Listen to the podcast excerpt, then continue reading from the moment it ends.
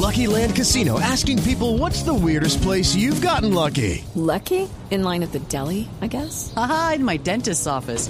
More than once, actually. Do I have to say? Yes, you do. In the car before my kids' PTA meeting. Really? Yes. Excuse me, what's the weirdest place you've gotten lucky? I never win and tell. Well, there you have it. You can get lucky anywhere playing at LuckyLandSlots.com. Play for free right now. Are you feeling lucky? No purchase necessary. Void where prohibited by law. 18 plus. Terms and conditions apply. See website for details.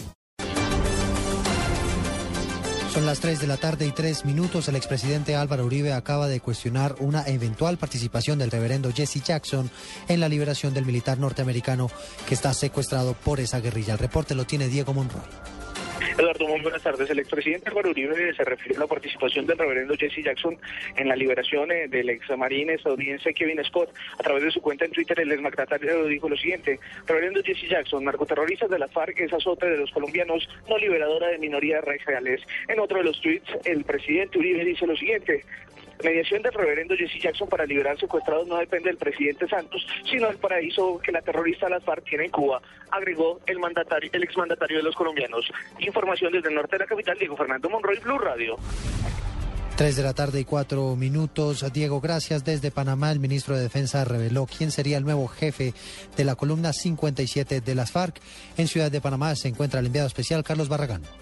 Un panameño sería el nuevo comandante del Frente 57 de las FARC, según ha revelado aquí en Ciudad de Panamá el ministro de la Defensa Juan Carlos Pinzón luego de una reunión con el ministro de Seguridad de ese país. Se trata de alias El Pana, quien asumió luego que fuera abatido alias Silver en la zona de frontera entre los dos países. Esta es la declaración del ministro de Defensa. Un individuo aparentemente de ciudadanía panameña que por supuesto que ya se le han hecho operaciones para dar con su captura, para neutralizar su actividad criminal y seguramente seguiremos trabajando con todo el compromiso para bien de los ciudadanos de Panamá, de los ciudadanos de Colombia, de ambos lados de la frontera, con el objetivo de negar esa actividad criminal. El ministro de Defensa, Juan Carlos Pinzón, señala que las operaciones de inteligencia se están desarrollando en la zona del tapón del Darién. Carlos Barragán Rosso, Blue Radio.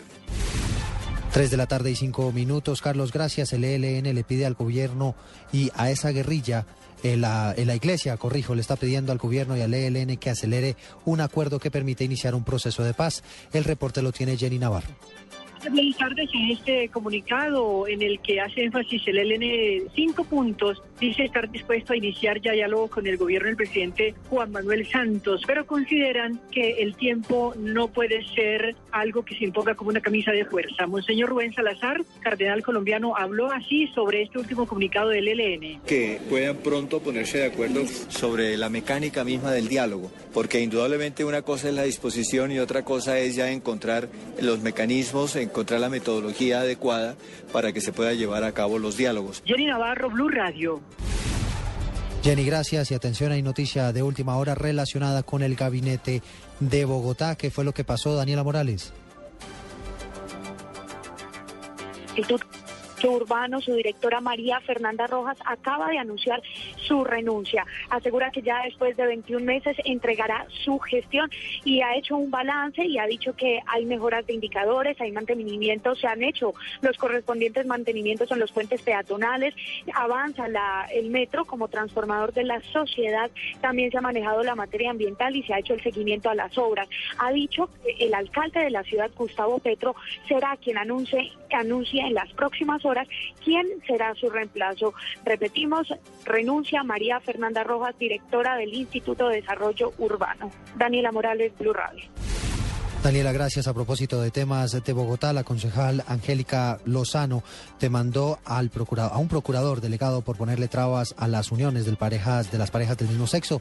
Los detalles los tiene Carlos Alberto González. Angélica Lozano, concejal de Bogotá, demandó al procurador Gustavo Trujillo Cortés por abuso de autoridad. La concejal advirtió que el funcionario del Ministerio Público se ha encargado de poner trabas a través de múltiples recursos al matrimonio de parejas homosexuales. El, el procurador judicial ha abusado del derecho de la autoridad, ha cometido hostigamiento, una acción sistemática de persecución para impedir el derecho de las parejas homosexuales a casarse, a proteger las familias como lo ordenó la Corte Constitucional. La funcionaria recalcó que esas acciones de la Procuraduría fomentan la discriminación. Carlos Alberto González, Blue Radio.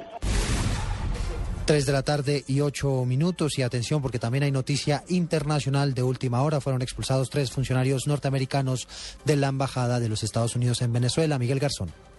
El presidente de Venezuela, Nicolás Maduro, anunció la expulsión de tres funcionarios de la Embajada de Estados Unidos en Venezuela, al parecer porque tiene pruebas, según él, el gobierno de Venezuela tiene pruebas de que estos funcionarios estarían reuniendo con, con miembros de la oposición para hacer planes desestabilizadores, como ya lo ha denunciado en ocasiones anteriores. Más adelante vamos a ampliar esta información desde Caracas. Miguel Garzón, Blue Radio. Y seguimos con noticias internacionales porque a partir de las 12 de la noche de hoy el gobierno federal de Estados Unidos se va a quedar sin recursos para financiar su funcionamiento. Desde Washington informa Daniel Pacheco. Eduardo, cerca de 700 mil trabajadores públicos no tienen sueldo mañana si hoy el Congreso no logra aprobar un presupuesto para el comienzo del año fiscal 2013. A esta hora parece que las negociaciones no darán fruto y el gobierno de Estados Unidos entrará en un cierre. Los mercados responden a esta parálisis legislativa del Estado de Estados Unidos con una fuerte caída. El índice Dow Jones pierde 0.8% hasta ahora. En Washington, Daniel Pacheco, Blue Radio. Noticias contra reloj en Blue Radio.